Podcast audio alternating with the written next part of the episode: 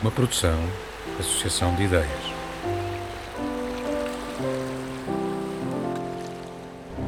A conspiração de Afés. No Irão, os poetas são heróis e um dos maiores chama-se Afés. Assim como um bom muçulmano deve rumar a Meca pelo menos uma vez na vida, os persas, mais de 600 anos após a morte de Afés, continuam a peregrinar até ao seu túmulo, num lindo jardim de Shiraz, vindos de todas as partes do país para lhe prestar a mais simples e delicada homenagem. Murmurar de cor um poema seu, enquanto tocam na lápide de alabastro branco e, eventualmente, depositar uma flor. Da sua vida, pouca informação chegou até nós e os acontecimentos que se relatam assemelham-se a episódios místicos ou milagrosos. Nascido Caché Shamsheddin Mohammad, alguns entre 1310 e 1325, diz-se, por exemplo, que ainda adolescente decorou o Corão, o que lhe valeu o cognome do memorizador, isto é, Afés em Parse, nome que o imortalizou.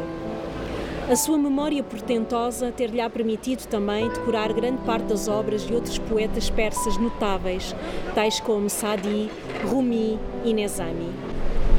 Por ter perdido o pai cedo, Afés começou a trabalhar numa padaria e foi como entregador de pão num bairro abastado que viu um dia a belíssima Shake Nabat.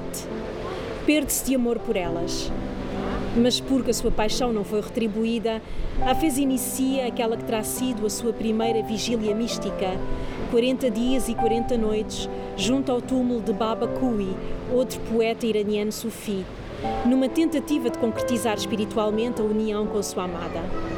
Nesse retiro, ter-lhe-á aparecido um anjo.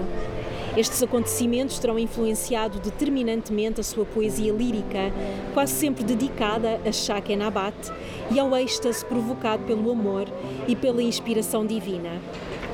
Aos vinte e poucos anos, Hafez torna-se poeta da corte e passa a ensinar o Corão na universidade. Contudo, a sua relação com as autoridades nem sempre foi pacífica. Embora não haja provas concretas disto, consta que o seu espírito crítico, a poesia de protesto e o dedo apontado à hipocrisia religiosa fizeram-no cair em desgraça junto de um dos soberanos, tendo sido forçado ao exílio em Esfahan e Yazd. Datariam dessa época os poemas dedicados à sua saudosa cidade natal, Shiraz. Mais tarde, aos 60 anos, regressado há muito a Shiraz e de novo a ensinar o Corão, Hafez inicia uma nova vigília de 40 dias e 40 noites, mantendo-se sentado num círculo que ele mesmo desenhou no chão. Ao quadragésimo dia, levantou-se e foi ao encontro do seu patrono, o mestre Atar, que o recebeu oferecendo-lhe um copo de vinho. Ao beber, o poeta terá atingido um estado de consciência cósmica que marcará também a sua obra. Até à sua morte, aos 69 anos, a poesia produzida por Afés versará sobretudo acerca da união espiritual com Deus. As alegrias do amor, da espiritualidade, do vinho, a beleza de Shiraz e os seus jardins são os temas centrais da obra poética de Afés, que se encontra reunida num volume intitulado Divan, considerado o pináculo da literatura persa. A par do Corão, este é o livro que todos os iranianos e persas de outras nacionalidades, como afegãos, paquistaneses ou tajiques, têm nos seus lares. E é hábito colocar ambos sobre a mesa do Nowruz, a grande festa que a cada equinócio da primavera assinala o novo ano persa. Os iranianos sabem muitos dos seus poemas de cor, ou pelo menos alguns versos, que são constantemente citados à laia de provérbios ou aforismos. Adquiriu-se também o hábito de ler o futuro nos poemas de Divan, bastante para tal abrir o livro aleatoriamente e interpretar as mensagens dos textos.